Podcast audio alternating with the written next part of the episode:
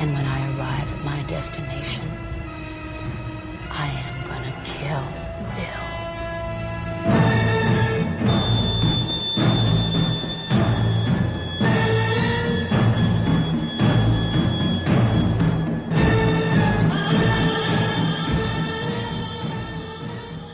Olá, bem-vindos a mais um episódio do Odeio Cinéfilo, seu podcast favorito sobre cultura pop. Eu sou o seu apresentador Carlos Cinéfilo e hoje vamos falar sobre um assunto muito pertinente nos últimos meses, que é a quarentena, ou melhor, como a cultura pop, os filmes, as séries, a música, a literatura está conseguindo ajudar a gente a passar por esse momento tão difícil, né? E hoje comigo eu tenho uma convidada muito especial, eu estou muito, muito, muito feliz de estar com ela aqui porque eu admiro muito ela, adoro o gosto dela para arte, para tudo, que é minha amiga Ana Paula. Diga oi, Ana. Ei, gente. A Ana, ela é jornalista e ela estuda comigo também, ela está fazendo uma segunda graduação de letras, mas ela já tem mestrado, está no doutorado. E Ana, se apresenta um pouquinho para o pessoal, fala sobre é, a sua carreira acadêmica, o que você pesquisa, se tem a ver com o que a gente vai falar hoje, e um pouquinho sobre seus gostos, sabe? Sobre filmes, séries, músicas. Fala um pouquinho. Então, eu sou jornalista, né? Eu trabalhei muitos anos em, em jornal, fazendo reportagens sobre cultura, né? Eu era repórter de, de um caderno de entretenimento aqui na Grande Vitória. E foi lá que eu aprendi mesmo a acompanhar as novidades do mercado. Né? Nesses últimos anos eu me afastei um pouco porque eu estava estudando, fazendo mestrado em comunicação agora doutorado em linguística e eu faço graduação em letras também, que é a minha segunda graduação. Entendi. E os seus gostos, sabe? O que você gosta de assistir e tal? O que você gosta de ouvir? Eu sei que você gosta muito da Madonna. É, eu gosto muito desse, desse universo pop, assim, né? Não que eu não escute outras coisas. Uhum. Eu escuto muito rock, escuto algumas coisas nacionais também, mas esse, esse, essa cultura pop, assim, eu acompanho bastante. Já tem, já tem bastante tempo também. Uhum. E para os filmes vai pro, pro, mesmo, pro mesmo lado? Você gosta dos filmes mais mainstream?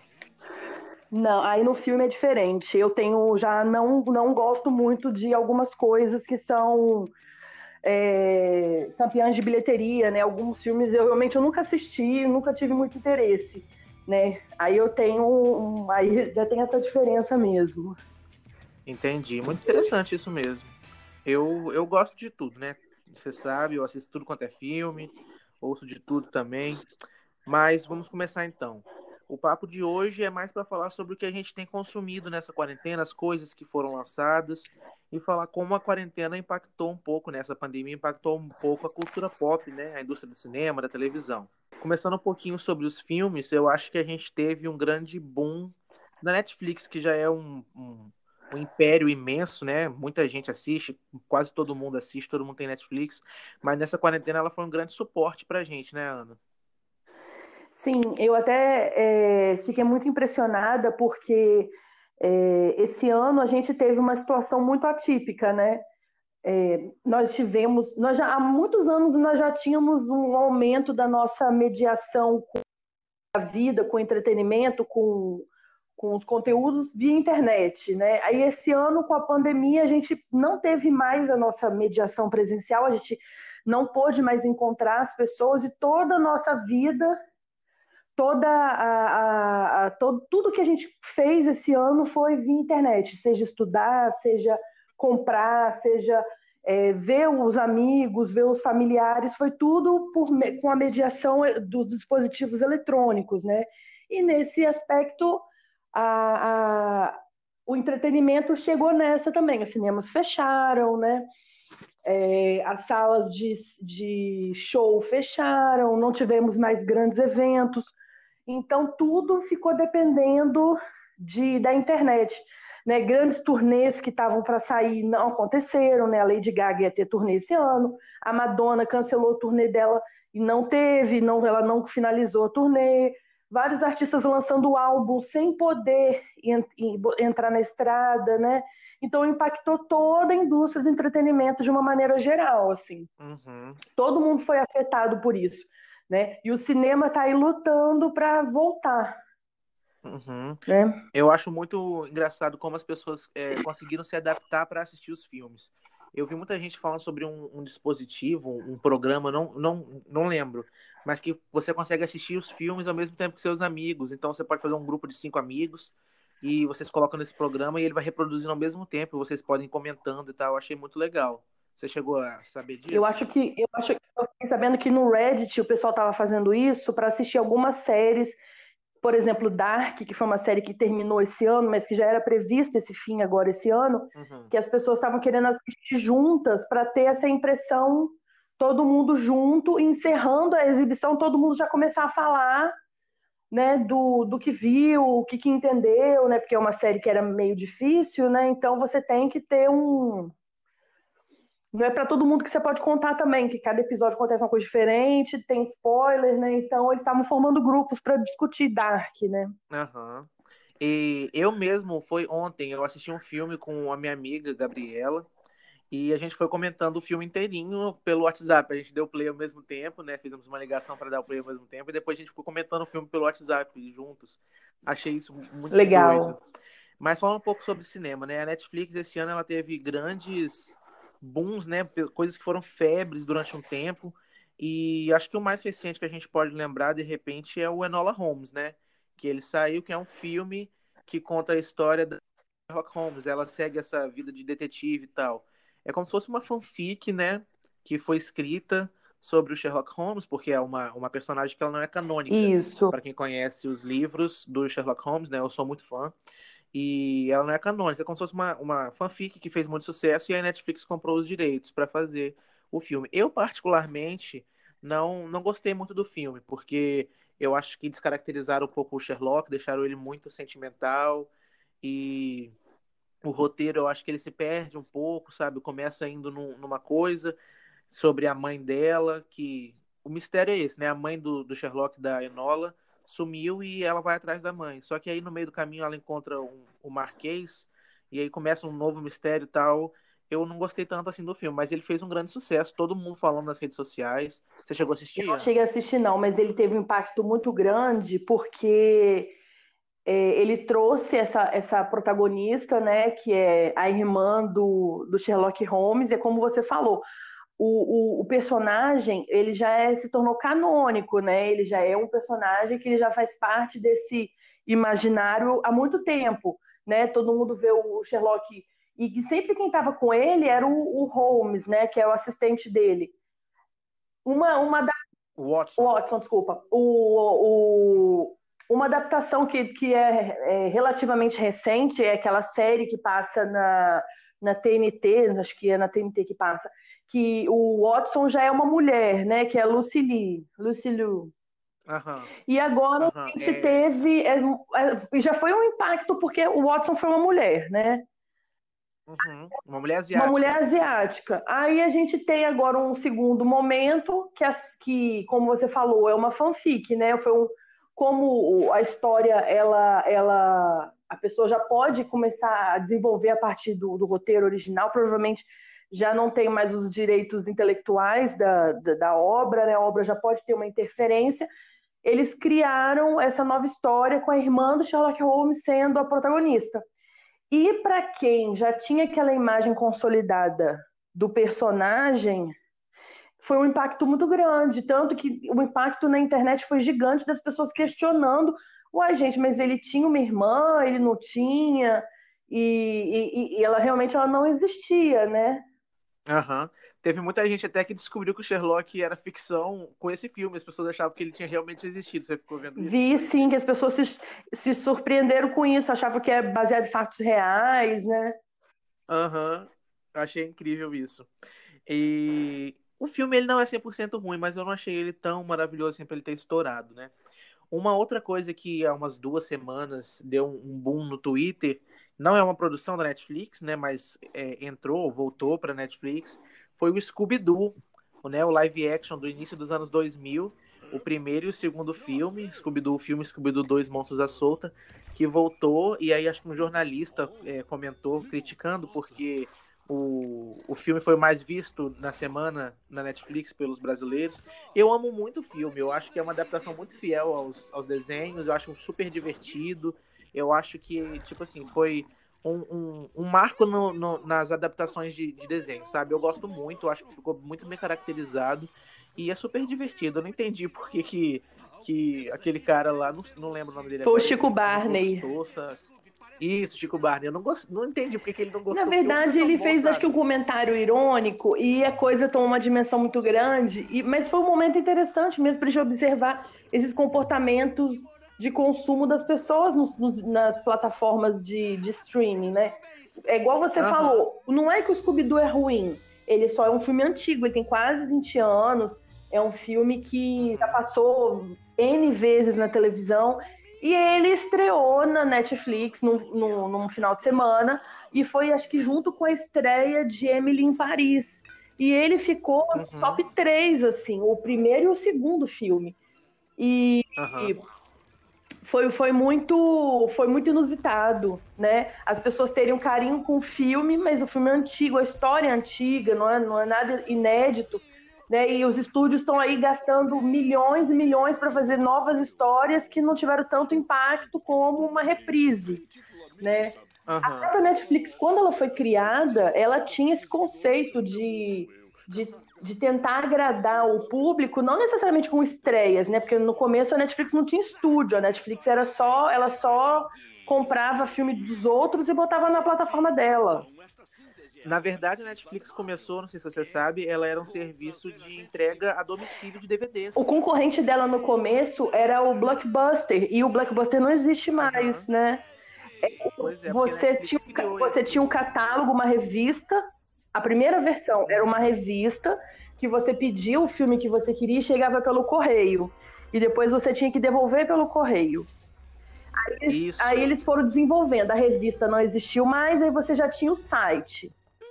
Nisso uhum. você ia pelo site para você pedir os filmes que você ia querer, né? Eles já começaram a investir nesse, nesse em, em tentar mapear a preferência do usuário, né? Aí já tem a política algorítmica, algorítmica da plataforma, né?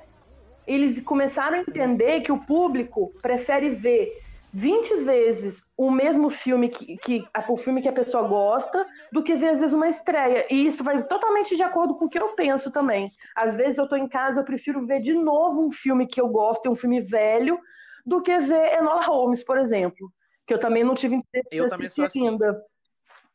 Eu também sou assim, Ana. Eu gosto muito de rever os meus filmes favoritos. Eu acho que, inclusive, o que aconteceu com o Scooby-Doo foi que a gente está passando por um momento tão tenso, sabe? É, tanto, é tanta notícia ruim na questão da saúde, na questão política aqui no Brasil que a gente sofre, né? Por causa do, do presidente infeliz que a gente tem. Então, o Scooby-Doo, ele é um filme tranquilo, sabe? Ele meio que deixa a gente. É uma terapia pra gente esvaziar a mente de tanta coisa ruim que a gente tá vivendo. Sim, e, e é uma história que todo mundo conhece, é uma história muito antiga, né? Então, ele voltou para a plataforma e todo mundo foi assistir. Foi, mas foi interessante que todo mundo foi assistir na mesma época. A audiência foi altíssima e foi totalmente orgânica, né? Não, não houve nenhum tipo de campanha da Netflix para as pessoas assistir, assistirem o Scooby-Doo. Uhum. Às vezes um, um, uma, um filme desse retorna para a plataforma e você nem fica sabendo porque ele não aparece na página inicial para você. E por acaso, é todo mundo descobriu que o Scooby-Doo tava naquele final de semana, né? Uhum. Eu achei muito legal.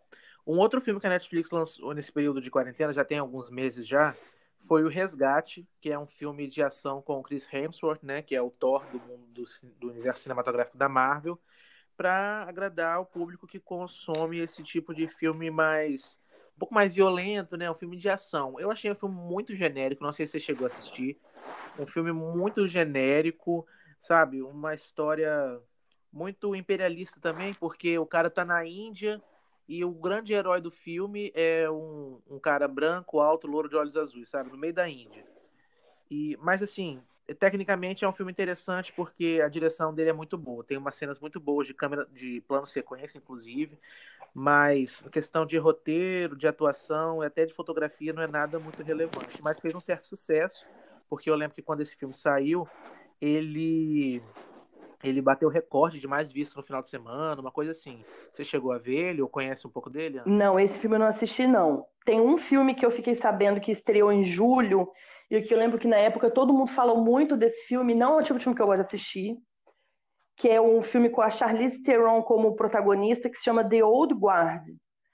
E Aham, eu fiquei sabendo, não, não assisti ainda. desse filme, e falaram tanto que eu acho que até a Netflix ficou de encomendar uma continuação desse filme. E eu fui pesquisar agora, saiu essa semana, é uma reportagem agora dia 21 que está no UOL, que até hoje, até hoje, esse foi o maior, a maior estreia da Netflix em 2020.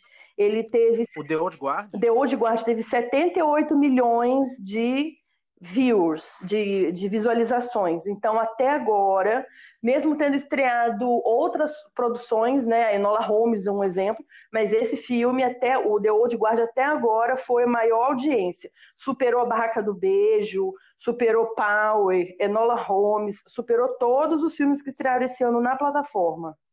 Nossa, eu não estava sabendo. Eu lembro que quando saiu The Old Guard, eu até coloquei para minha avó, minha avó é uma rata de filme sério que nem eu. E aí ela gostou bastante. Eu gosto muito da Charlize Theron, mas eu não cheguei a assistir ainda. Mas vou procurar para assistir. Depois dessa notícia, fiquei até mais interessado. Eu vi que muitas pessoas elogiaram o filme, assim, que o filme é bem interessante. Uhum. Eu realmente eu não assisti porque não é um tipo de assunto que eu gosto. Eu não gosto de filme de ação e tal. Mas uhum. foi, é, mas já indica, né, que os usuários da plataforma eu... gostaram. A gente sempre fica achando uhum. que Netflix, o que bomba na Netflix é coisa de adolescente, né? Aí uhum. você vê Barraca do Beijo 2 não teve a mesma audiência que The Old Guard. Barraca do Beijo 2, a continuação, né? Teve 66 uhum. milhões de visualizações até essa semana. Uhum, entendi. Eu também não sou muito chegado em filme de ação. Eu assisti o Resgate com Chris Hemsworth, que eu tava junto com meu tio, né? A gente passou um tempo de quarentena na casa dele, algumas semanas juntos, e aí ele gosta muito e eu acabei assistindo com ele. Um outro filme que estreou na Netflix, eu não me lembro agora se ele é original Netflix ou se ele é importado, é o filme que causou muita polêmica, ele ficou umas boas semanas aí sendo falado, que foi o 365 Dias, né? Que é um filme que fala sobre. É, como é que fala? Síndrome de Estocolmo, eu acho, né? Que o cara sequestra a mulher, ela se apaixona por ele. E gerou uma polêmica danada, que é um filme com um conteúdo sexual alto, né? Não sei se tem sexo explícito e tal, mas gerou uma polêmica bem grande. Você lembra, Ana? Eu lembro desse filme, sim. Esse filme, ele é tipo uns 50 tons de cinza, mas ele é bem mais, mais pesado, assim. Explícito. É, os 50 tons de cinza também tem cena de nudez, né? Mas esse eu achei que é, eles, eles chegam a chamar de filme erótico, né? Porque as cenas são bem mais explícitas, né? Uhum. Eu lembro que esse filme, quando ele estreou, ele foi pro Rotten Tomatoes, né, o site de crítica, com uma nota muito baixa. Acho que ele estreou com 0% e tal. Acho que ele tá na casa dos 10%, não lembro agora. Mas eu lembro que ele foi duramente criticado, mas ele fez sucesso danado, porque a polêmica, né, gerou, as pessoas foram consumindo e tal, e debatendo.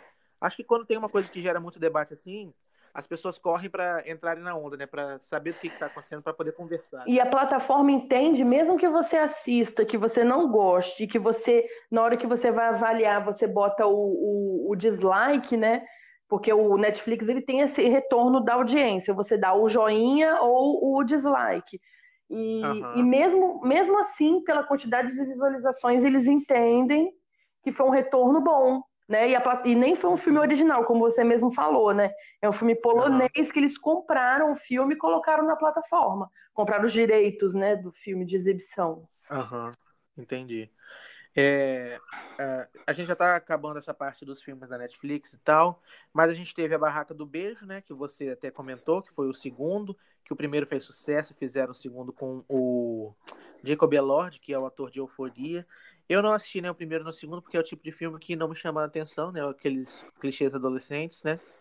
Mas ele fez bastante sucesso também. Um filme que saiu recentemente, que chocou a comunidade cinéfila mundial por terem a pachorra de fazerem isso, foi um remake de Rebecca, um filme do Hitchcock, né? E eu não cheguei a assistir ainda, agora a gente tá entrando nas partes dos filmes que eu não vi ainda. Mas eu, eu nem sei se as pessoas estão falando bem, estão falando mal. Mas eu achei muito inusitado fazerem um remake de um filme do Hitchcock, sabe? Porque a gente já teve experiências ruins com remakes do Hitchcock. Na década de 90, não sei se você se lembra, fizeram um remake de Psicose com o Vince Vaughn e foi assim duramente criticado. É, é, todos esses filmes que já foram, vou que já foram refeitos do Hitchcock, eles não tiveram sucesso. Aí tentaram esse, que acho que é o único filme do Hitchcock que ganhou o Oscar de melhor filme, se eu não me engano, foi isso. E, uhum. e aí todo mundo falou assim: se o filme foi tão bom, o antigo, por que, que não voltaram com o antigo, né? Por que, que resolveram fazer uma nova versão? Eu ainda Esse não, é o grande debate. Eu ainda não tive né? tempo de assistir, mas eu vi várias pessoas comentando dessa estreia. Uhum. É o grande debate que sempre gera, né? Quando eles pegam um filme antigo e querem fazer um remake. A gente já tem um antigo, é só você colocar um antigo para as pessoas verem. É, dando continuidade, a gente teve recentemente também o Sete de Chicago, que é um filme que tem gente até cotando ele pro Oscar. Eu não cheguei a assistir, não sei nem sobre o que se trata. Você conhece, Ana? Então, eu, esse eu estou acompanhando. É porque é, nas últimas, acho que desde setembro, a Netflix já começou a soltar os filmes para que tenha alguma chance de festival, de Oscar. Já começou a soltar uns filmes mais né, robustos. É, esse final de ano, geralmente, ele é destinado a filmes de premiações, né? De setembro até dezembro são os filmes que estreiam já com foco no Oscar e festivais de cinema. Em setembro teve o primeiro filme, que foi que, que é um filme mais adulto, um filme com perfil de premiação, que foi O Diabo de Cada Dia, que eles uhum. trouxeram o Robert Pattinson no, como um, acho que ele é um pastor e tem todo um é, exatamente. comunidade que ele que ele vive né? Então já foi um filme, você já tem aquele impacto de ver o, o esse filme. Primeiro porque tem o Robert Pattinson como um, um, um vilão, né? E, em um segundo momento eles colocam aquele menino que faz o, o, o último Homem-Aranha, né? O Tom Holland. Tom Holland. Uhum. Então é, já tem um, um, elenco bom num filme sério, né? Mas eu não vi as pessoas elogiando esse filme. Eu vi, eu achei que a crítica meio que detonou esse filme. Eu vi, as pessoas, algumas pessoas elogiaram a atuação, principalmente do Robert Pattinson, que eu adoro o Robert Pattinson, sou fanboy dele. As pessoas que criticam ele, para mim, é uma crítica sem cabimento, criticar ele só por Crepúsculo, sabe? E mas o filme ele foi abaixo do esperado na crítica mesmo. Agora o set de Chicago ele foi até bem bem elogiado. O set de Chicago, ele, o set de Chicago já é uma outra história que uhum. retrata um, uma situação que aconteceu nos Estados Unidos, é baseado em fatos reais, e ele foi muito aguardado por quê? Porque ele fala sobre questões raciais logo após aquele, aquele movimento Black Lives Live, é, é, é, Black Lives nos Estados Unidos, né?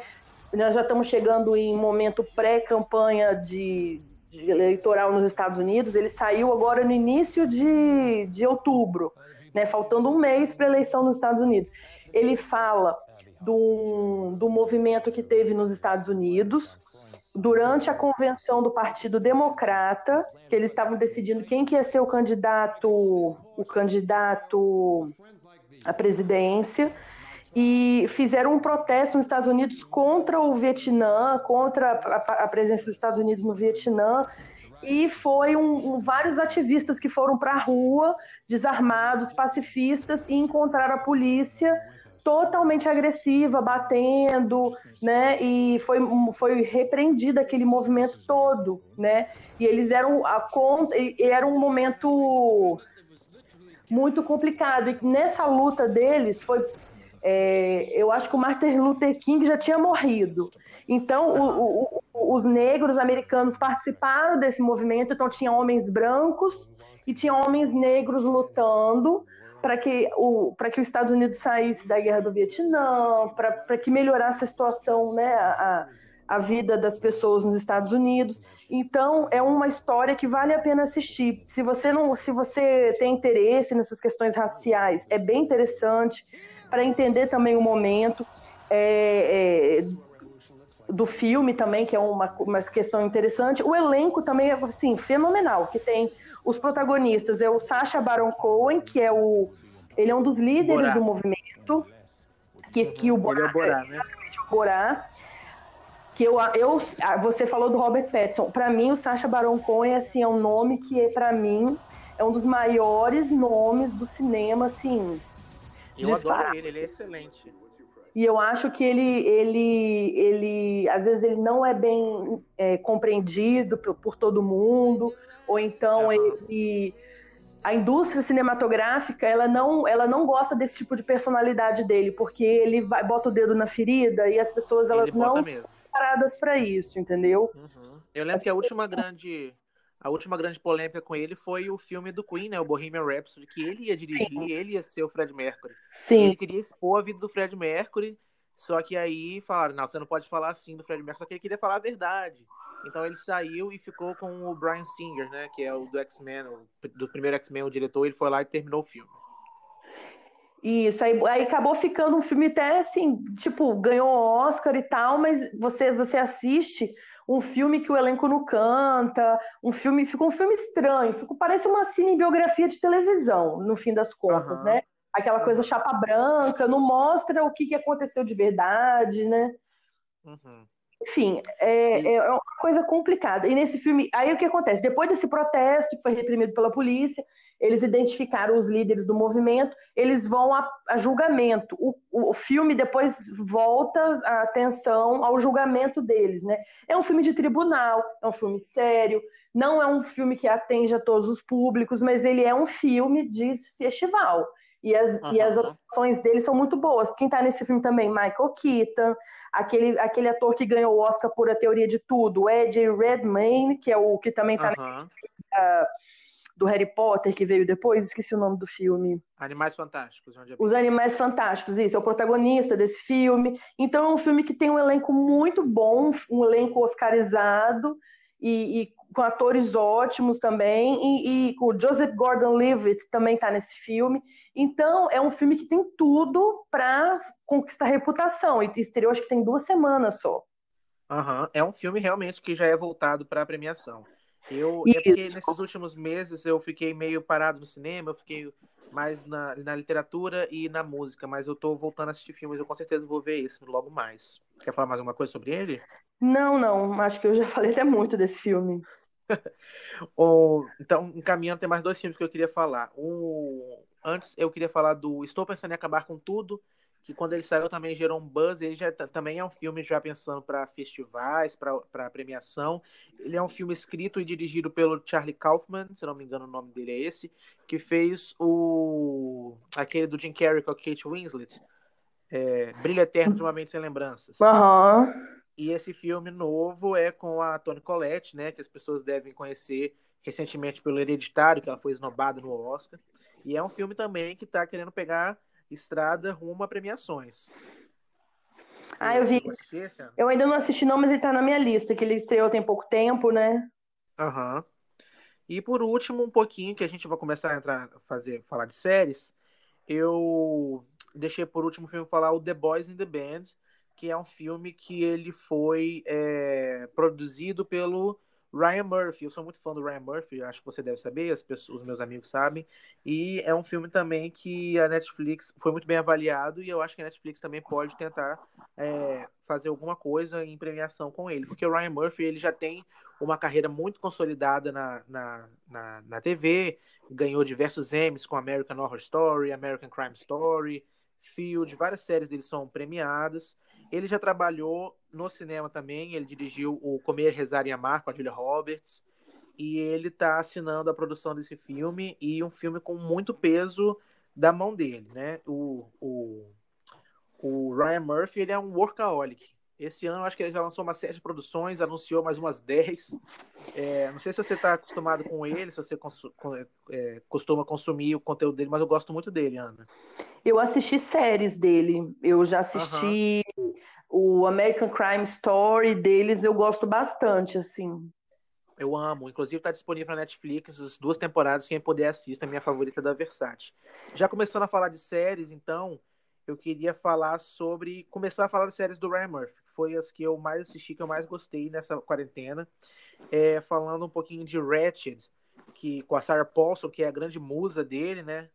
Que é um filme que conta é como se fosse uma fanfic também, né? Porque conta o passado da enfermeira é, Mildred Ratched, do filme clássico Um Estranho no Ninho, que eu assisti também para assistir antes do, da série, né? Porque eu não tinha assistido.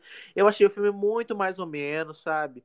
Um filme que pega um protagonista nojento e tenta transformar ele num herói. Mas enfim. É, o Ryan Murphy ele já é conhecido no mundo terror pelo American Horror Story e tal. E aí ele pegou a Sarah Paulson, que já trabalhou muito com ele, colocou ela, deu a ela esse, esse, essa série, porque ela também é produtora, além de ser atriz principal. E é uma série que fala sobre é, como a Mildred Ratched começou no mundo da enfermaria. Ela é uma, ela é uma lembrada como uma das grandes vilãs do cinema, apesar de ela não fazer nada no Estranho no Ninho. Não sei por que, que isso acontece, acho por puro machismo. E aí ela mostra a construção dessa mulher que tem uma personalidade forte, uma mulher uh, às vezes vingativa, mas ela tem uma humanidade. Eu não sei, eu não sei se você assistiu, Ana, mas eu gostei muito. E a série, ela foi a primeira temporada do ano de 2020 mais assistida da Netflix. Ela contabilizou 48 milhões ou 42 milhões de, é, de audiência, né? né? Nessa primeira semana, primeiro final de semana, não lembro. Saiu recentemente. O Ryan Murphy e a Sarah Paulson comentaram isso. Você chegou a assistir, Ana? Não, essa série eu não assisti, não. Nossa, mas eu deixo de recomendação para você. Não precisa assistir o filme do Estranho Ninho. É, não tem nem referência sobre o filme e tal. É uma série muito standalone, sabe? Mas acho que ela vai dar continuidade porque fez muito sucesso. Um sucesso que eu, eu não estava esperando. Acho que nem o Ryan Murphy estava esperando esse sucesso. Porque os outros. O Ryan Murphy era da FX, né? Ele assinou um contrato com a Netflix. E aí ele só produz novas séries para Netflix. E as estreias dele foram estreias mornas, né?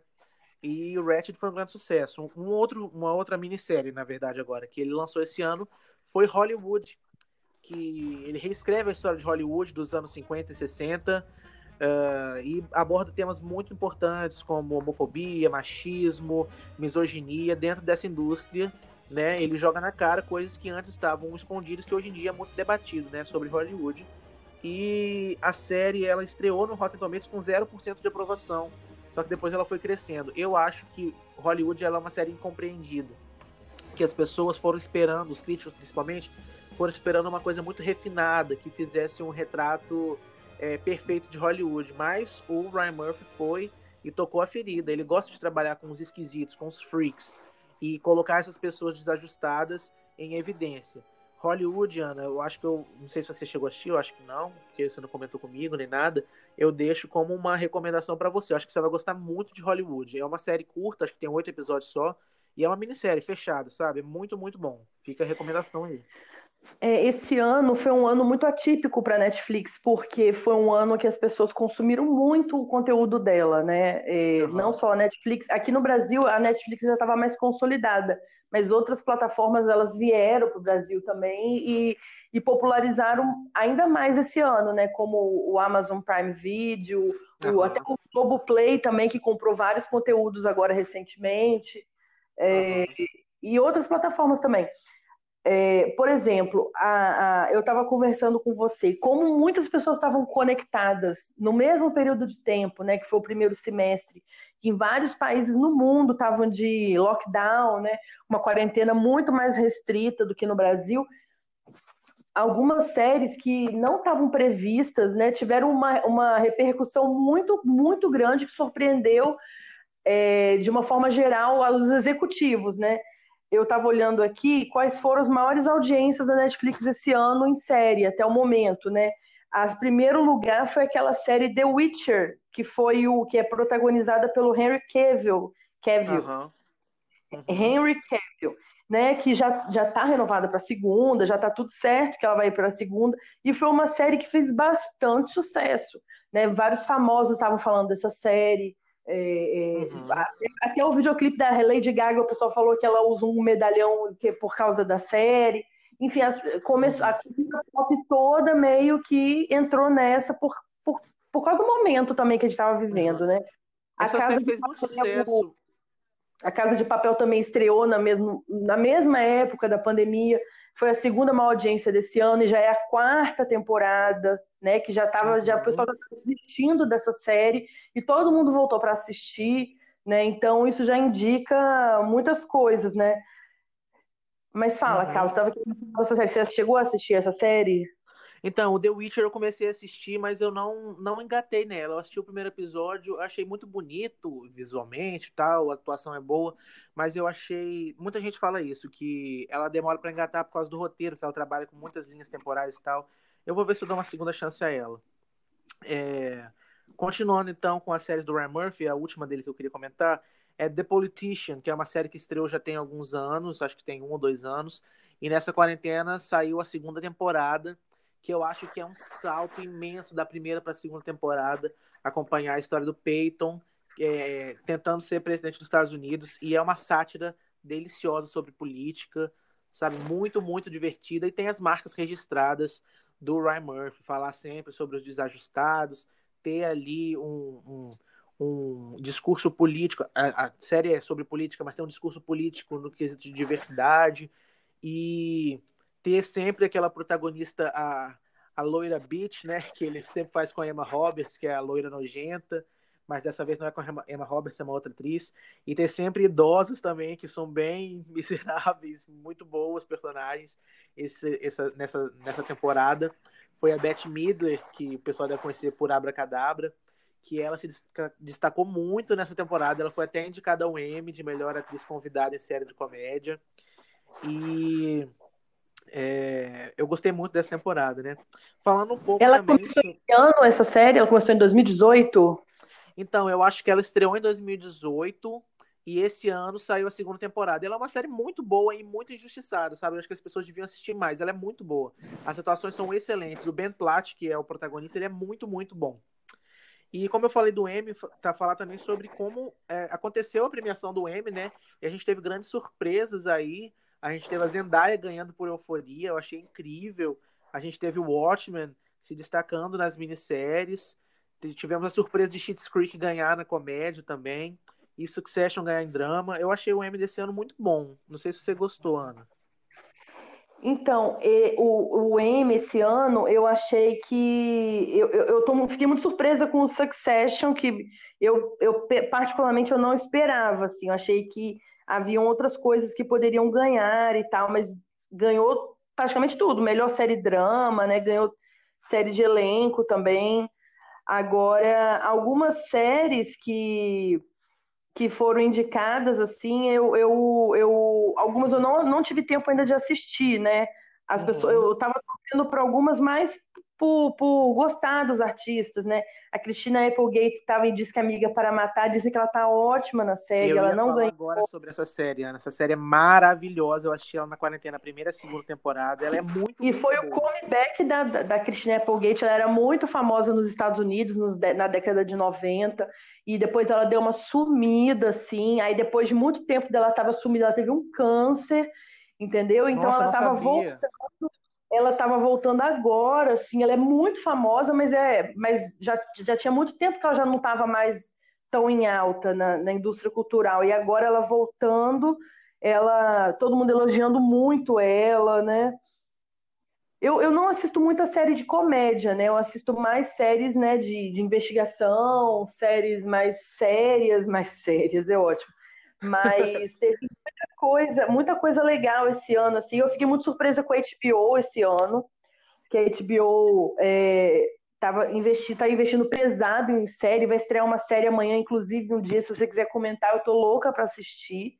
Com a Nicole a série nova com a Nicole Kidman e com Nossa, o Hugh Grant. Fazer, vamos fazer um episódio sobre essa série, então. Eu quero comentar muito. Eu amo a Nicole Kidman. Vai estrear amanhã e é uma série muito boa, sabe? É, esse ano a HBO também estreou a segunda temporada de Amiga Genial, que eu vou voltar a falar dessa série depois, porque tem um livro também, né? Uhum. E, e, várias coisas assim. É, o, o M, na verdade, ele, ele premia muito o que vai na audiência nos Estados Unidos, né? Às vezes, uhum. muitas, muitas produções dessas que são premiadas, elas nem chegaram no Brasil, né? Ou então, uhum. é, por exemplo, quando, quando passou o conto da Aya.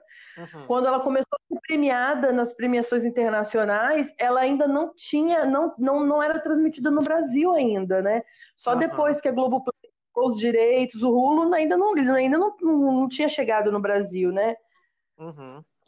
Então, é muito interessante ver isso mesmo. Fica, a premiação com coisas que, que representam a audiência norte-americana, não a audiência no Brasil, né?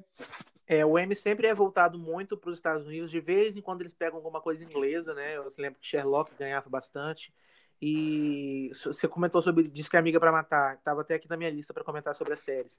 É uma série muito gostosa, Ana. É, eu também não gosto, de, não é que eu não gosto, mas eu não consumo muita comédia nem no cinema, nem na, na TV. São pouquíssimas séries, dá para contar nas mãos as séries de comédia que eu assisto. Mas o Disque Amiga para Matar me pegou de jeito. Eu e minha irmã, é, a gente se divertiu muito. Não é uma série para você gargalhar, porque ela se vende como uma série de comédia, mas ela é também muito dramática e ela tem um quê de suspense, de investigação muito bom, porque conta a história né, de, um, de duas amigas que se, que se conhecem devido à morte de, do marido de uma delas, né? E tem toda uma questão de investigação, quem matou ele, e depois que você descobre como aquilo vai se desenrolando, é uma série muito boa. E a Cristina Applegate está muito boa. E a Linda Cardellini também, né? Que é a Velma do Scooby-Doo que a gente falou mais cedo. Elas estão excelentes, muito boas mesmo. Agora, a gente pode falar de uma série que essa sim, de fato, eu acho que foi o grande boom das redes sociais esse ano. Você já falou um pouquinho dela. Eu não assisti porque eu assisti a primeira temporada. Achei boa, mas eu achei ela muito pedante, sabe? Ela se acha muito inteligente e tal. Mas eu sei que muita gente gosta dela. Talvez eu dê uma chance para terminar ela. E eu sei que você assistiu que você gosta, que foi Dark, né? Dark foi um grande sucesso. É, eu vi até gente perguntando se Dark ia ter tá no M, mas Dark é uma produção alemã, então os Estados Unidos é muito muito fechado no conteúdo deles e tal. E não necessariamente que faz sucesso aqui faz sucesso lá, mas Dark foi um grande sucesso mundial. E se você quiser falar um pouquinho da série, Ana? Então, a questão de Dark é a seguinte: Dark estreou em 2018 e é uma produção alemã. O, a Netflix ela, ela tem feito isso, ela tem comprado produções, às vezes produções originais de alguns países, né? e tem, a, tem produção brasileira, né, coisa mais linda, tem a, produções em outros países, e essa produção é alemã, foi feita para Netflix. E ela, desde que ela estreou em 2018, as pessoas começaram a comentar sobre ela, né? Porque você assiste, cada episódio que você assiste meio que traz um, um fato novo para a história, né? A história, na verdade, não tem nada a ver com a sinopse que você lê. Né? Se você for ler a sinopse, que fala assim que numa cidadezinha no interior da Alemanha começa um clima de mistério porque some um, um adolescente. Tá, aí todas, todo episódio você descobre um fato novo, um fato novo, um fato novo. Então é uma série que tem que prestar muita atenção, ela exige muito do, do, do telespectador de, de compreensão, né?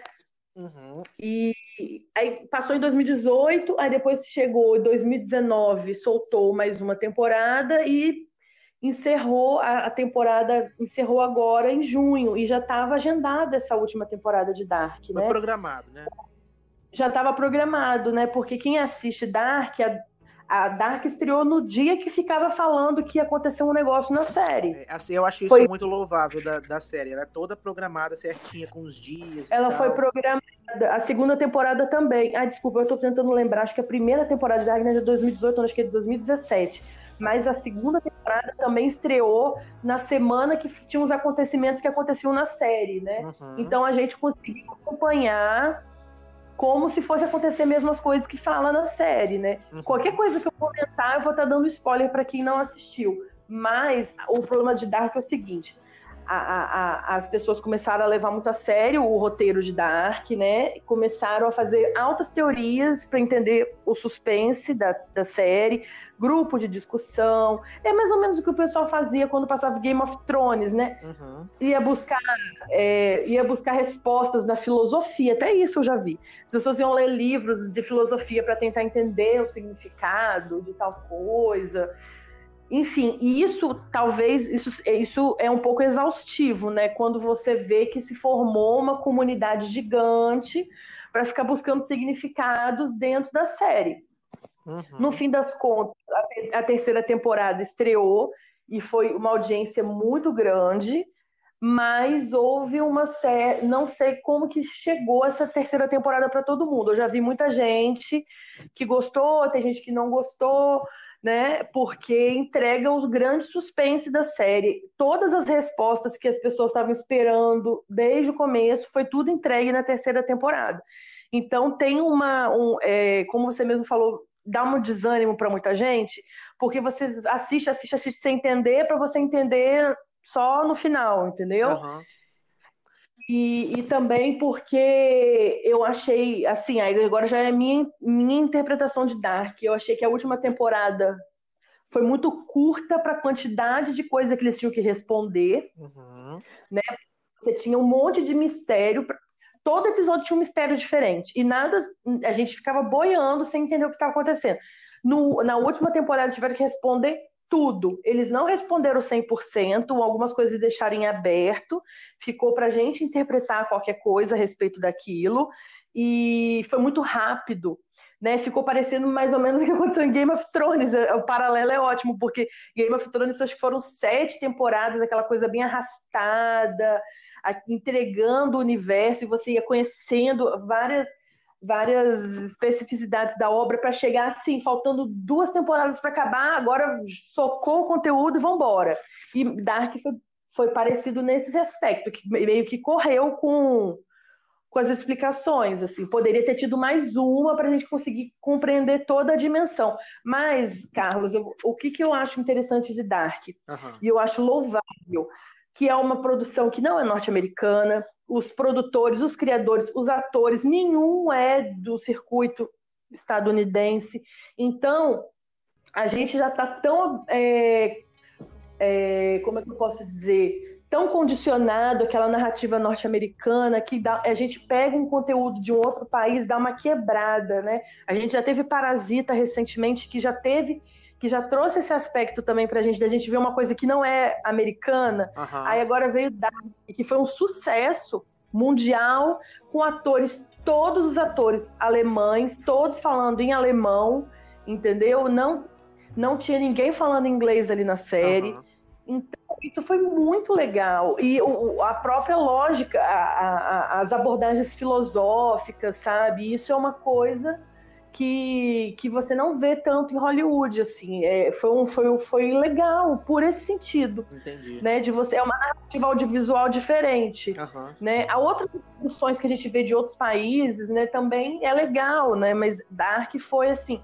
Teve uma série também que, que encerrou agora durante a quarentena, que foi The Rain, que, que, se eu não me engano ela é dinamarquesa, e eu vi várias pessoas elogiando muito, essa eu não consegui, não tive tempo de assistir, mas ela é prioritária para mim, assim, porque ela também é sobre mistério, uhum. e ela também é uma produção original da Netflix, e ela já finalizou, já está com as três temporadas na plataforma, ela encerrou, ela encerrou acho que foi em julho, não foi em agosto. Então, ela, ela foi, foi bem interessante, assim, né? Mas é, é, é legal, eu, eu, eu curto esse tipo de, de proposta, assim. Uhum. Eu, de repente, eu dei uma chance para Dark, porque eu assisti a primeira temporada quando ela foi lançada, né? Acho que você comentou aí, foi 2017.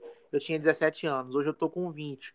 E naquela época eu já consumia cinema e produções de outros países, mas hoje eu já consumi filmes é, gregos, japoneses, poloneses, austríacos, brasileiros, de todos, de muitos países. Então eu acho que de repente com essa bagagem, né, já é, gostando de narrativas fora do, fora do convencional, fora dessa questão mastigada, muito plástica americana, de repente eu goste mais, não sei. Vou pensar se eu dou uma segunda chance para Dark. A gente, a gente vai apurando nosso, a, nosso, a nossa percepção, né? Uhum. A gente está acostumado, como por exemplo, há muitas críticas a, a, esse universo da Marvel, né, desses filmes, que desde que começaram a surgir esses filmes, meio que tudo é daquele jeito, Nossa, né? Eu é mesmo, aquela, é eu mesmo é, de uns tempos para cá, eu cansei da Marvel, eu cansei mesmo, eu tô quase virando um hater, porque os filmes são todos parecidos, sabe? É tudo igual. São todos iguais. Uhum, é sempre o vilão que é exatamente são iguais. igual herói, é tudo igual. Eu tô cansando muito. E... Ai, é, aquele, é, aquele vilão, aquele herói irônico, sabe aquela coisa engraçadinha? Uhum. Isso já é uma forma que já esgotou. E como a dimensão foi tão grande do universo Marvel, é, é, eu acho que a audiência meio que se acostumou com isso, né? Então já, já deu uma saturada já, tanto que tem muito artista que procura, quando vai pensar em produções, dá, dá oportunidade para novas obras, né? O pessoal tem, tem, autor nos Estados Unidos que vai escrever um livro, que o livro dele nem escreveu, o livro já está encomendado para vir a série. Uhum. Né? Isso acontece assim muito. então, mesmo, as pessoas. O Stephen King mesmo, ele tá. Ele acabou de lançar um livro. Antes do livro ser lançado, já foi comprado os direitos. Mas aí, quando eu estou falando isso, às vezes nem são autores conhecidos, as pessoas estão procurando novos autores, entendeu? Porque o Stephen King tá aí, tem mais de 40 anos. Uhum. Agora o pessoal está procurando novas, novas vozes, né, para trazer novas ideias, para dar uma renovada, porque é muita, é muita, a fórmula está muito desgastada, né? E buscando, eu vejo muito, por exemplo, as produtoras estão procurando muito filmes de autoras mulheres, dando oportunidade para autores negros, né? Pensando em, em, aspectos inclusivos também, né? Uhum. Ah, não sei se você sabe, a Reese Witherspoon, ela tem uma produtora, né? E a produtora dela, ela faz justamente esse caminho. Essa, se você for ver, tem quase 10 anos, todos os filmes e séries que a Reese Witherspoon fez, foi a produtora dela, foram de, a, adaptações de obras literárias que foram escritas mulheres, por mulheres. Uhum e, ela sempre foi buscando, e algumas autoras até novatas, entendeu? Ela sempre teve essa preocupação. Eu gosto muito e, da Reese Witherspoon, e... ela trabalha isso mesmo. A gente viu Big Little Lies, ela fazendo isso, agora Little Fires Everywhere, e desde o Livre, né? Aquele filme que ela foi indicada ao Isco, desde o filme que ela foi indicada ao Oscar, o Livre, você observa que ela já estava com essa preocupação. Uhum. E é um filme, inclusive, ela costuma trabalhar com, com a equipe técnica e de atores mesmo, né? Laura Dern estava no Livre, está no Big Little Lies. O Jean-Marc Vallée dirigiu o Livre, ele também é o produtor e diretor de vários episódios de Big Little Lies, isso é muito legal. E esse ano ela teve uma série que estreou agora recentemente, até na pandemia, Little, é, Little Fires Everywhere, né? Que, que foi uma estreia da Amazon. Sim, é, foi até indicada ao, ao Emmy filme. É, foi indicada ao Emmy e tal, e ela foi esnobada, né, coitada. Ela fez Big Little Lies, fez Little Fires e foi esnobada. É, agora, Ana... Gente... Aliás, eu gosto porque acho que no Brasil ela passa no Prime, mas é uma produção do Hulu. É, isso mesmo. Agora, Ana, a gente pode se encaminhar para o final, falar um pouquinho, bem rapidamente, sobre música, né? Porque a gente viu que a gente pode perceber que no mundo da música assim mais mainstream, que é o que você consome, eu acabo consumindo também porque minha irmã consome muito também, é um retorno às origens das músicas oitentistas e dos anos 90. Desde o ano passado, eu acho que esse ano se consolidou mais. Esse retorno da música disco, da música dance, está muito em alta. Se a gente vê as paradas da Billboard, é, o que mais tem tocado no Spotify, né? E os últimos discos dos grandes nomes da música mundial tiveram essa pegada. A gente pode falar do, por exemplo, do Future Nostalgia da Dua Lipa, né? Que é um disco completamente é, oitentista mesmo, um, um, um, álbum disco, discoteca, né? A gente teve o Cromática da Lady Gaga, o After Hours do The Weeknd, é, e agora a Miley Cyrus anunciou essa semana o disco novo dela também, e ela tá fazendo um monte de cover. Plastic Heart. Isso, Plastic Hearts, que tá, ela tá fazendo um monte de cover de músicas dos anos 80, uma pegada mais rock and roll, mas também na, na, na era disco, né? Ela lançou a música Midnight Sky toda discotecada, com globo espelhado e tudo. E queria que você, que entende mais de música pop, falasse comigo, né, com o pessoal, é, o que, que, você tá achando dessa onda de, dos anos 80, né, com a Lady Gaga, com a Dua Lipa, com todo mundo. Esse, esse ano foi um ano de muitas voltas de artistas, né? Foi um ano muito atípico, a gente né, teve um cenário muito estranho. É, a, janeiro e fevereiro a gente teve o retorno de Selena Gomes com um álbum que, nossa, tinha anos que ela não lançava um álbum. Ela só lançava EP com quatro músicas, mas não lançava um álbum. Ela lançou um álbum inteiro, falando já da superação dela, da, da vida amorosa dela. Justin Bieber lançou um disco também, um disco completo. Uhum. Acho que foi, já, foram, foram semanas assim, perto até, acho que janeiro e fevereiro. Chegou março, que o mundo inteiro foi né, é, surpreendido com a pandemia.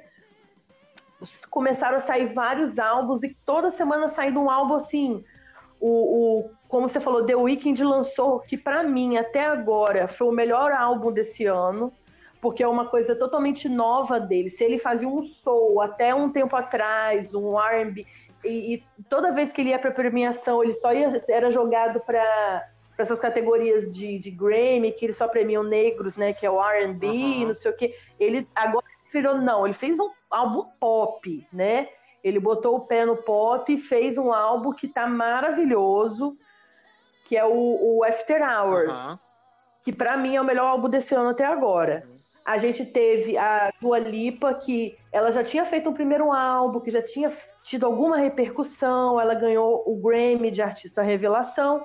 Só que aí o que, que ela fez? Ela pegou e lançou um álbum que virou hit, né? Era um momento, tava todo mundo, tava todo mundo dentro de casa. Aí ela lançou um álbum também nesse, nessa proposta, todo mundo dentro de casa, mas era um álbum pra gente ir pra balada, né? E o álbum dela é muito bom como você falou, ele tem uma estética retrô, né? Ele tem todo um som retrô. É, Twitter, é uma você, você chegou a ver, você deve saber que você é muito fã dela. O disco, a capa do disco Future Nostalgia da Dua Lipa foi inspirado num ensaio fotográfico da Madonna antigo. Na verdade, ela se inspirou no álbum que a Madonna fez em 2005, que foi quando a Madonna voltou, que é quando a Madonna também estava voltando, acho que da segunda gravidez dela, do, do, do Rocco. Eu tô tentando lembrar o nome do álbum aqui, da Madonna. É, é, um álbum que eu gosto muito até. É os mesmos tons de rosa, meio pink. É Confessions. Confessions on a Dance... Isso. É porque eu tenho o DVD aqui da Confessions Tour, né? Mas esse Confessions on a Dance Floor, ela se inspirou na estética desse, desse álbum e no som, né? Que também é um disco de boate. Uhum. E é um disco também de, que também lembra a década de 70, início da década de 80. Uhum a, Mado a Lady Gaga, que foi o grande comeback também da carreira dela, né? Porque a Lady Gaga lançou Art Pop em 2013, que foi um fracasso de, na crítica especializada. Depois ela lançou um monte de disco com Tony Bennett, disco de jazz. Depois ela lançou aquele disco dela de sertanejo lá, que é o, o o Joanne. Aí ela pegou, foi fazer filme, entregou aquele disco brilhante, né, da trilha sonora muito, do filme, muito, muito bom. O filme também é excelente. O filme, o filme é bom, mas o álbum, ele ficou, vai ficar eternizado, é porque o álbum é maravilhoso. O disco é excelente mesmo. A, a música do filme, eu lembro que ano passado ela pegou tantas semanas de em primeiro lugar, ela bateu recordes, assim, semanas em primeiro a lugar nas paradas. Shallow, é, atualmente é a música mais premiada da história, nenhuma música ganhou mais prêmios que Shallow. E é uma música maravilhosa, ganhou o Oscar, né? Ganhou o Globo de Ouro com essa música, ganhou tanta coisa. E, e essa música é maravilhosa. É, o álbum é muito bom. Aí todo mundo ficou assim, tá, o que, que ela vai lançar? Será que ela vai voltar com, com com aquele visual dela Little Monster? Será que ela vai lançar jazz de novo? Será que ela vai lançar um disco de rock? Porque ela chegou a tocar, acho que foi no Grammy com Metallica, o Metallica. E o que ela ia fazer? Aí ela veio com um disco que ela voltou timidamente àquele universo dela de início de carreira e agora ela está ficando confortável de novo naquela questão de trocar figurino, de usar peruca. Ela está começando a se sentir confortável em criar as coisas novamente, né?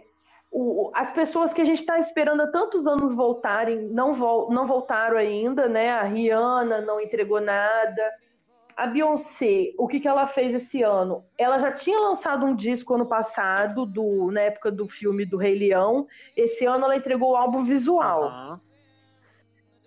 eu, eu não tive acesso ainda ao álbum visual da, da Beyoncé, porque está no aplicativo Disney Plus. Então, quem, só quem é assinante do Disney Plus que teve acesso a esse conteúdo. Uhum. É, a, Adele, que está há anos falando que vai lançar um disco novo. Hoje à noite ela vai anunciar o que, que ela vai fazer, porque ela, ela vai no Saturday Night Live hoje. Uhum. Aí tá, tem toda uma expectativa se ela vai lançar coisa nova hoje, porque ela geralmente lança disco época de Natal, né? Ela, o, o último disco dela ela lançou em novembro de 2015. Nossa, tem tempo, hein? 2015. Então, não, tem muito tempo, gente. E tá todo mundo aguardando esse álbum dela há muito tempo, porque já aconteceu muita coisa na vida dela desde lá. Ela separou do marido, uhum. né? Então, e a Adele, ela ainda é uma das maiores vendedoras de Nossa, é discos, é mesmo. né? Quando ela lança, é primeiro lugar por muito tempo. Quando ela lança, ela movimenta a indústria toda. A indústria, é verdade. Eu lembro quando ela lançou Hello e o disco que... 25 foi um, um estrondo. Ah, quem lançou disco esse ano também e pegou todo mundo de surpresa foi Taylor Swift também. Eu gosto muito dela. Ela não avisou, ela não avisou que ia lançar e do nada ela soltou nos aplicativos o disco dela. Né? E foi, Pros, os fãs gostam, os fãs gostaram muito do disco. Eu, eu já ouvi muito ela, assim, mas eu acho que é porque ela, ela, ela ainda tem aquela coisa muito adolescente, uhum. então eu não sou chegada, mas eu já ouvi muito, muito o trabalho dela.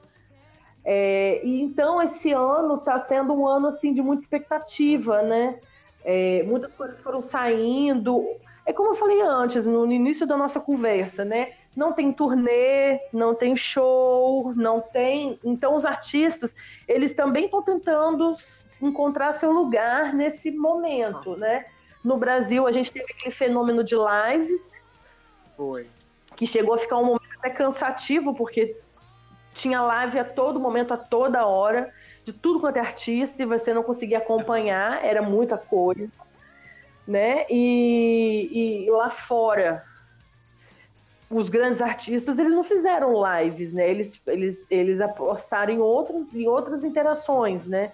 A Lady Gaga lançou clipes, ela gravou clipes durante a pandemia. É, eu lembro que o último né? clipe que ela lançou, do 911, foi até inspirado no filme romeno, né? A Cor do Romã e tal, fez um sucesso no Twitter. Acho que é um filme é armênio. armênio. É armênio, exatamente.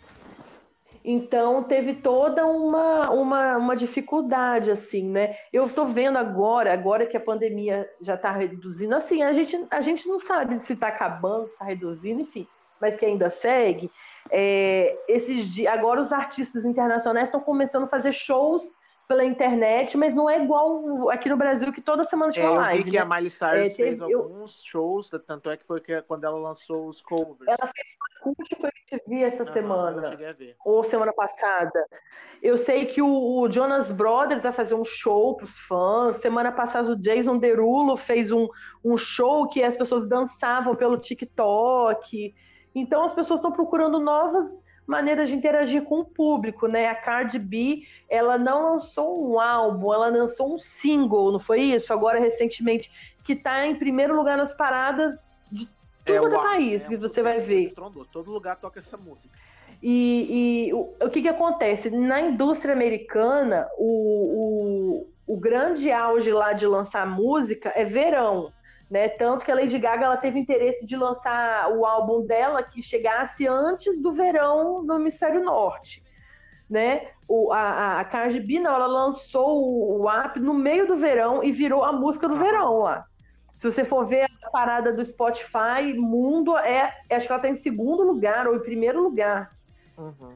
Então é uma música que, que, pegou, apesar dela ser uma música que não toca em rádio, né? Porque a música é palavrão o uhum. tempo inteiro ela no Spotify, que não tem nenhum tipo de censura, a música toca. Arrodo. Assim, bastante.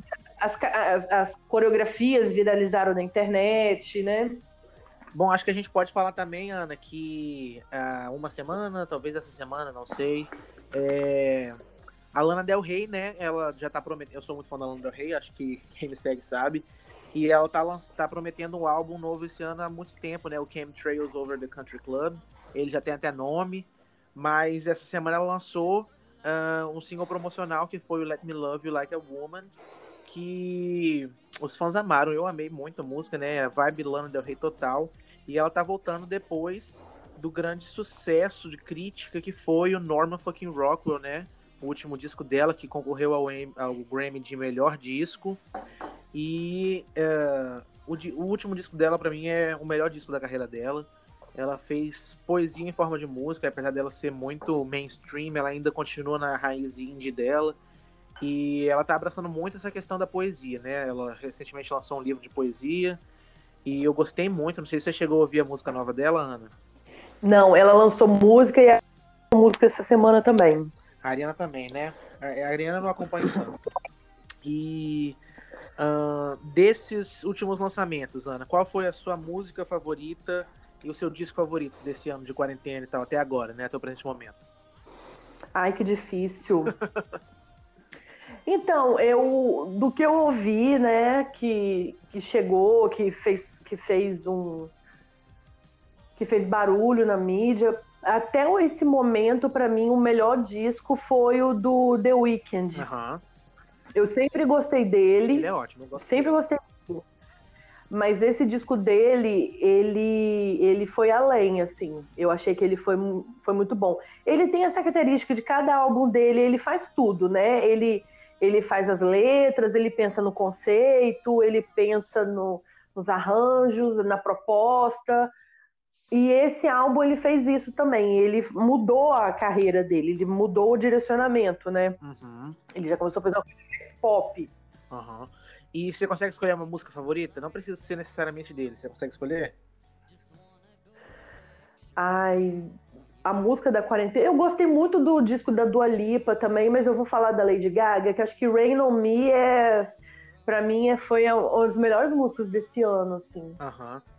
Ela não tá mais no topo, ela teve um tempo que ela tava nas listas e tal, ela já desceu um pouco, mas para mim foi uma música muito boa, assim. É, a música também foi bem lembrada no VMA, né? A Lady Gaga foi a, mais, a maior vencedora esse ano do VMA e tal. Ela faz até sucesso no VMA, porque o VMA leva em consideração a estética, né? E ela tinha feito dois, dois videoclipes antes da entrega do VMA, né?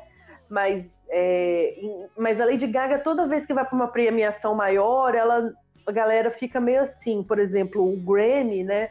Ela, ela tem muita dificuldade de pegar prêmio nas principais categorias, né? ela fica mais sempre pro pop, né? Ela já tem, mas ela tem bastante Grammy já até, eu acho. Tem mais de 10, eu acho.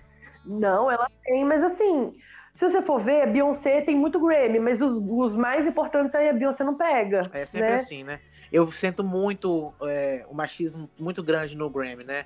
Porque eu acho que a grande injustiça para mim dos últimos anos foi quando a Lorde perdeu o álbum do ano, que ela tava com Melodrama, que para mim é um álbum impecável, completamente lindo, ela perdeu pro Bruno Mars. Eu gosto do Bruno Mars, mas, gente, perder pro Melodrama da Lorde não tem como.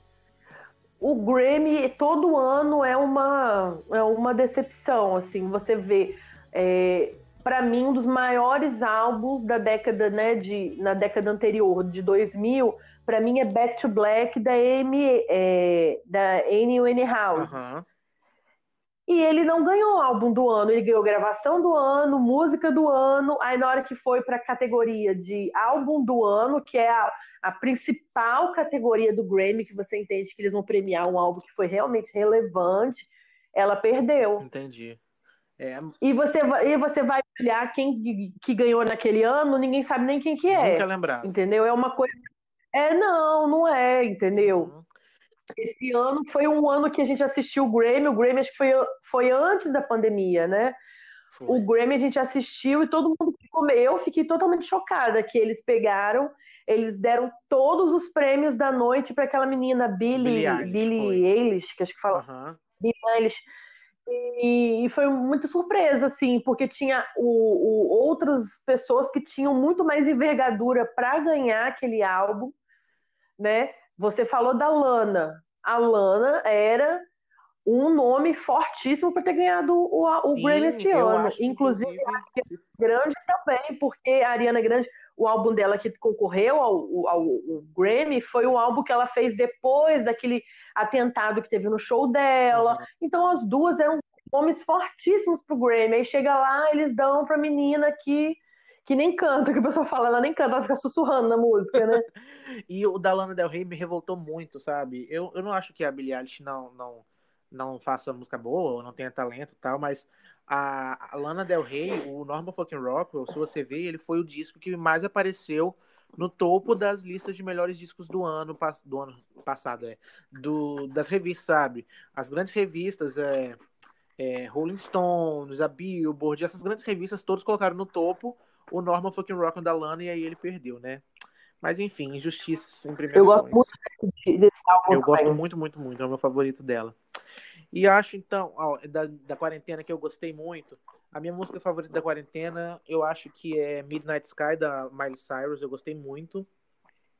Assim, dessas músicas mais mainstream, né? Eu gostei muito. E o disco, eu acho que eu vou com você no The Weeknd After Hours. Mas eu também gosto muito do disco da Dua Lipa e da, da Lady Gaga. Mas eu acho que eu vou no The Weeknd também. Acho, inclusive, que ele tem grande chance de ganhar o Grammy ano que vem, Ana. Eu, eu, eu tô na campanha já. então, para finalizar, Ana, é, combinei com você antes, né? A gente vai fazer indicações para vocês, pessoal, é, de um filme, uma série, um álbum e também um livro, se a Ana quiser comentar um livro, para vocês poderem aproveitar mais esse resto de quarentena que tomara Deus que não dure muito, né? Mas se durar um conteúdo aí para vocês consumirem além desses, dessa, dessas músicas, discos, séries e filmes que a gente comentou antes e que a gente gosta muito. Se você quiser começar, Ana? Eu vou começar falando rapidamente então de livro. Okay. Eu gosto muito de romance. Gosto muito de romance. Tem uma série de livros que ela já saiu, já tem uns anos, que se chama Os Bridger, Bridger, peraí, Bridgertons, Os Bridgertons, que é uma série com nove livros de romance. O nome da autora é Julia. Quinn. E é uma, são, é uma série de livros de, de uma família que mora na Inglaterra na década, não, no século XVIII, no século XVII, uhum. eu acho. No século, acho que no século XVIII e mostra ele os romances da família e tal, ele conhece muita gente. E o interessante dessa série de livros é porque vai virar uma série na Netflix agora no final do ano e é a primeira produção da Shonda Rhimes Ai, na Netflix. Então, ela ela eu, por exemplo, eu já tinha lido esses livros, aí na quarentena eu tenho essa coleção desses uhum. livros, né? Que eles saíram aqui no Brasil pela Arqueiro. Eu levei para minha mãe ler, minha mãe nunca tinha lido. E ela adorou os livros, né? Porque é romance de época, e não é esses romances muito bobinhos, não, é até interessante, uhum. né? E, e a Netflix comprou os direitos dessa série e, adapta, e tá, foi adaptada, já foi toda gravada. Semana passada divulgaram as primeiras imagens da, da série da primeira temporada e ela vai estrear na Netflix agora. Deixa eu falar qual dia, que já confirmaram a data também, uhum. né? E a Shonda é o seguinte, a Shonda ela é um dos maiores nomes do entretenimento nos ela Estados é Unidos. Um tsunami. Eu não sei se todo mundo conhece. Ela, ela trabalhava na ABC, na ABC, que é uma, uma emissora de televisão americana que é do grupo uhum. Disney, né? Que é Disney de tudo é. praticamente. Então, ela trabalhava na, no grupo na, na, na, ABC e ela fazia conteúdo lá. Né? E ela é responsável por Grey's Anatomy, que é uma série que já está indo para a 17 temporada, 18 temporada, e a série não tem previsão nem de ser cancelada ainda. Mas ela também fez o How to Get Away with Murder, fez o Scandal, né? Ela fez Scandal, ela fez How to Get Away with Murder, que acho que está sendo encerrada já por agora já. também. E ela uhum. já acabou, né? E ela fez uma série que também era baseada. O Grey's Anatomy fez tanto sucesso que ela teve uma série paralela que era Private Practice, que era uma outra série de medicina, mas era numa clínica de fertilidade. Uhum. Enfim, o que acontece é o seguinte, é porque Grey's Anatomy é um fenômeno e que muitas pessoas tentam entender o motivo de ser um grande fenômeno, porque é uma série de televisão, e você sabe que televisão é outra uhum. dinâmica, né? Coisa de episódio semanal, de você deixar um suspense. Ela começa em setembro, que é a, a época de estreias na televisão dos Estados Unidos, né? Ela começa em setembro, aí tem um, um vai até dezembro, aí tem umas férias. Ela só é, volta hiato, em março. Ela janeiro, o hiato isso da série. Aí a série só volta em março. Então, quer dizer, é uma série toda planejada, com 24 episódios semanais, é outro ritmo, né? Essa série, ela fez sucesso na TV. Tem gente que assiste Grey's Anatomy desde o começo. Eu estou aqui como testemunha para dizer que eu estou assistindo desde o começo. Ela passava na televisão e depois ela entrou no catálogo da Netflix e ela ganhou um público novo, pessoas que nunca tinham assistido. É, começaram a e, né, e Grey's Anatomy passa muito tempo, né? Tem 17 temporadas aí, você falou 18, e público jovem começa a assistir e se encanta, né? Porque eu vejo a, a minha pessoal que, que, que tá no meu meio, que assiste, que é apaixonado e que assiste todas as temporadas, e eu não tenho paciência para assistir, confesso. Você viu aí quanto que vai estrear? Então, é, porque. Nova? Eu vou. Ah, a série nova vai ser dia. Peraí. Vou falar agora, que eu tô olhando e não tô achando. 25 de dezembro vai ser estreia hum, de Natal. Natal vai ser no Natal. Então eles estão apostando pesado, porque você sempre lembra que Natal é uma época que as pessoas estão dentro de casa, tem uhum. um tempo livre, né? Eles estão considerando que vai dar audiência de fim de ano deles. Estão com muita, com muita, com apostando bastante nessa, nessa proposta. Mas na verdade a Shonda, ela fez o nome dela nos Estados Unidos, aí ela teve um problema lá dentro da emissora e saiu e ela foi contratada na mesma hora pela Netflix. E ela foi encomendada a várias produções, essa é a primeira. E ela tem mais coisa que já está né, em pré-produção, né? A Netflix ela aposta em vários criadores, né? Como você mesmo falou, o Ryan Murphy está fazendo um monte de produções encomendadas uhum. pela Netflix. A Netflix está com a Shonda também. A Netflix tem essas parcerias com, com produções dos países que ela uhum. vai, né? Então ela tem produções é, da América do Sul, produções europeias, não só norte-americanas, uhum. né? Então há todo um calendário de estreia. Todo dia que você entra na Netflix tem coisa nova estreando, uhum. né? Aí eu então já dei duas dicas de livro e série. Já, ah, sua, sua dica de série já... É não, não, não, Grey's Anatomy não, gente. Olha, eu vejo Grey's Anatomy desde que começou. Eu não sei se eu teria coragem de ver tudo de novo hoje. Mas eu, essa, os Bridgertons eu assisto, eu assisto e eu indico, porque eu ah, acho que vai ser bem interessante, ainda mais que e... Isso, eu achei interessante ainda mais porque a série, a Shonda, ela não quis. É... A Shonda ela sempre teve uma, uma perspectiva inclusiva no elenco de Grey's Anatomy. Tem muitos artistas negros e você não vê isso em nenhuma outra produção, porque ela é uma mulher negra, né? Então, é, aí, aí, as outras séries que ela fez, Scandal e How to Get Away with Murder, as protagonistas são negras, porque Grey's Anatomy é a única que a protagonista uhum. é uma mulher branca, né? Aí, é, em Bridgerton, que é uma série de época, né, na Inglaterra da, da década de, do, do século XVIII, ela está colocando atores negros em papéis de destaque, né? Um dos protagonistas é um ator negro. E isso, isso por si só já chamou uhum. atenção, né? Entendi e um disco e um filme que você queria indicar pro pessoal. É... Não precisa ser de agora, não, pode ser música. Eu vou indicar também. Então, eu escuto muita uhum. coisa antiga, né? É, mas eu vou indicar o, o, o, o, o filme do. Filme. Eu vou indicar a música do, do The Weeknd mesmo, o After Hours, porque quem não ouviu pode ouvir, é muito uhum, bom. É bom mesmo. Muito bom. E filme é mais difícil, nossa. Não precisa ser filme não, novo, não, né? Então, eu, eu tenho assistido muita coisa na Netflix. Esse ano eu assisti muita coisa sobre Segunda Guerra Mundial e tal, mas às vezes são filmes muito tristes, assim. Tem um filme que ele tava na HBO Go, que, aí depois, agora ele tá na Netflix, chama assim é, A Promessa. Não sei se vocês já assistiram. Hum, eu não conheço esse, Ana. Então, é um filme, eu tô tentando ver que ano que ele é, 2017. Esse filme é o seguinte: ele traz o elenco. O Christian Bale, né, que foi o, o Batman da trilogia do Christopher Nolan, que ganhou o Oscar, né? O, o, ele não ganhou o Oscar pelo Batman, ele ganhou por outro filme. Mas ele, ele é bem conhecido. O Christian, o, o Christian Bale está nesse filme. E o Oscar Isaac, que está na, na nova trilogia ah, do Star Wars. Sou muito fã dele. Então, esse filme, ele, ele que é o protagonista, Legal, na verdade. É um filme. É um, olha, eu, é o tipo de filme que eu gosto de assistir. Eu indiquei para minha mãe, minha mãe não quis assistir, não, que ela acha, que, ela acha muito triste. O, o Oscar Isaac é um armênio. É, aí é bom até para saber mais sobre a uhum. cultura armênia, né? Ele mora na Turquia, na, ainda na época não ainda não é Turquia, acho que ainda era Império uhum. Otomano. Ele morava no Império Otomano, ele era armênio e ele queria estudar medicina. Aí ele foi morar em Istambul.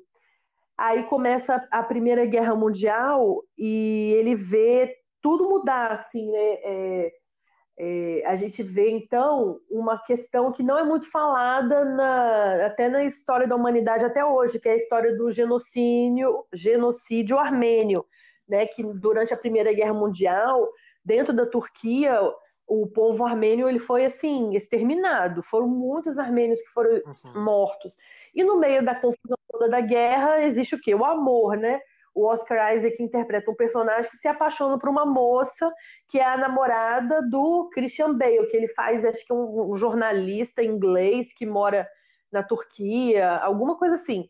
E é muito interessante porque você tem o romance, você tem a guerra, você tem um, uma situação real, né, que foi o, o, genocídio da população armênia durante a Primeira Guerra Mundial, que não é, é que não é tão falado na, uhum. na mídia, né? Muitos países não reconhecem que teve esse, esse genocídio. Esse filme é muito legal. legal. Apesar de tudo, eu, é muito bom. O nome do filme é Nossa, A Promessa. Aqui para assistir. Gostei muito da história, parece ser muito boa. E eu deixo então de indicação pro pessoal, vou começar por filme, pegar o gancho que você falou de filme.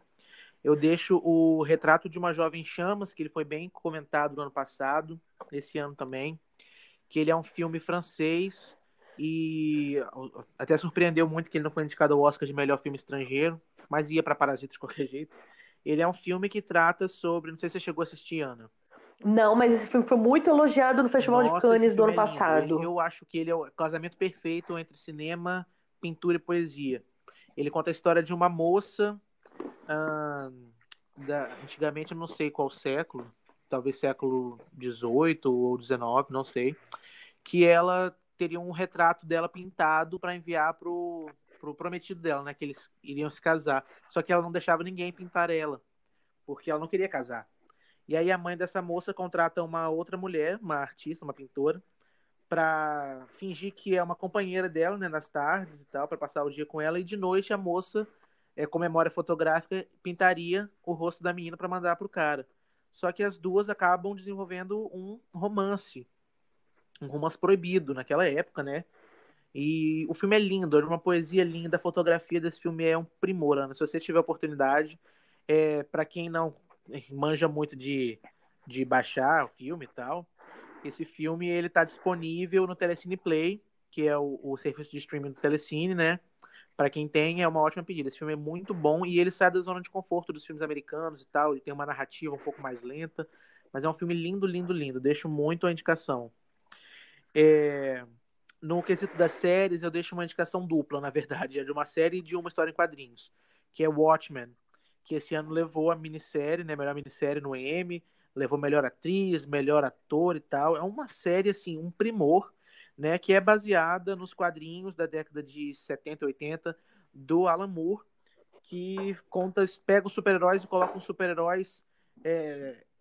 Watchmen é uma é uma revolução dos super-heróis, porque ele brinca com o estereótipo do super-herói e ele reconstrói o super-herói. Ele pega aquilo e transforma de um, de um jeito mais adulto, coloca temas pesados, temas adultos, temas filosóficos. E foi uma HQ que é dita muito como uma das, da maior HQ de todos os tempos, né? E ela é muito também lembrada até como um romance. Ela entrou na lista de 100 maiores romances de todos os tempos, mesmo sendo uma história em quadrinhos. E essa minissérie da HBO se propõe a contar o que se passa depois de Watchmen, na verdade, 30 anos depois dos acontecimentos da HQ. E para uma produção que fala sobre super-heróis ganhar uma premiação como o Emmy é porque o negócio é bom, né? É muito bom. Deixa a dica aí para você e também para o pessoal. Está disponível no HBO Go, né? É uma produção da HBO muito boa mesmo. Com a Regina King no elenco, com Jeremy Irons. É muito, muito boa. É, no, no livro, eu deixo o livro de indicação, além da HQ, né? Eu deixo o romance O Estrangeiro, do escritor francês Albert Camus. Um livro que conta sobre o julgamento de um homem apático. Ele perdeu a mãe dele recentemente.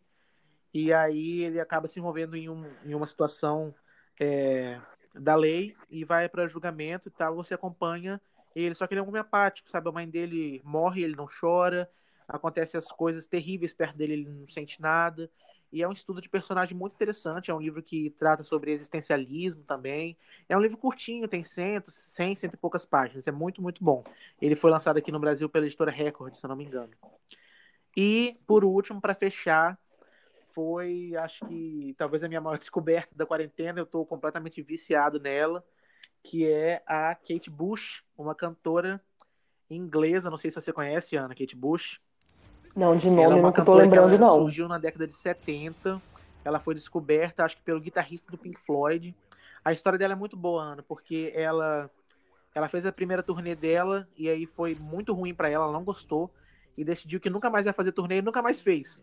Só 35 anos depois da primeira turnê dela que ela subiu aos palcos de novo para fazer uma residência em Londres de 22 shows apenas e só. E ela é uma mulher muito misteriosa, ela lança um disco, é, faz uma participação num programa cantando, ou nem isso, e depois fica quatro anos, cinco anos reclusa dentro de casa, ninguém vê ela, ninguém tem foto dela. Às vezes surgem rumores, ah, Kate Bush enlouqueceu, Kate Bush está muito é, debilitada, não pode sair de casa. Isso é tudo fake news, sabe? Ela tá só vivendo a vida dela, não gosta dos holofotes. E eu deixo, além de toda a carreira dela, que é muito boa, eu deixo o primeiro disco dela, de 1978, The Kick Inside, que tem o grande hit da carreira dela, que é Wuthering Heights, né, baseado no livro Morro dos Ventos Suivantes.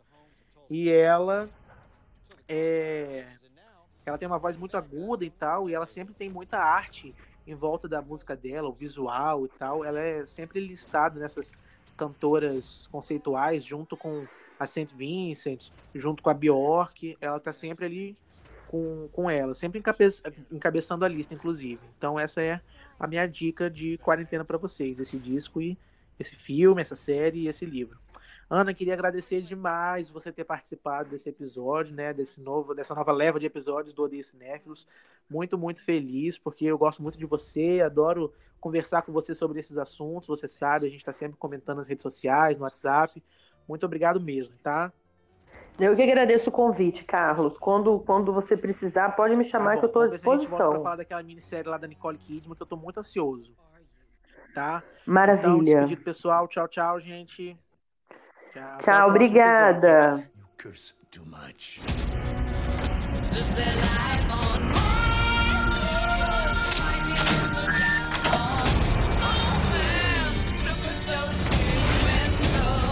Oh, shit!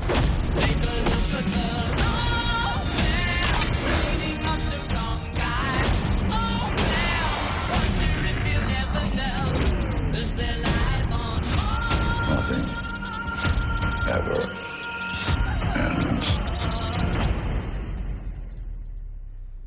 only just begun.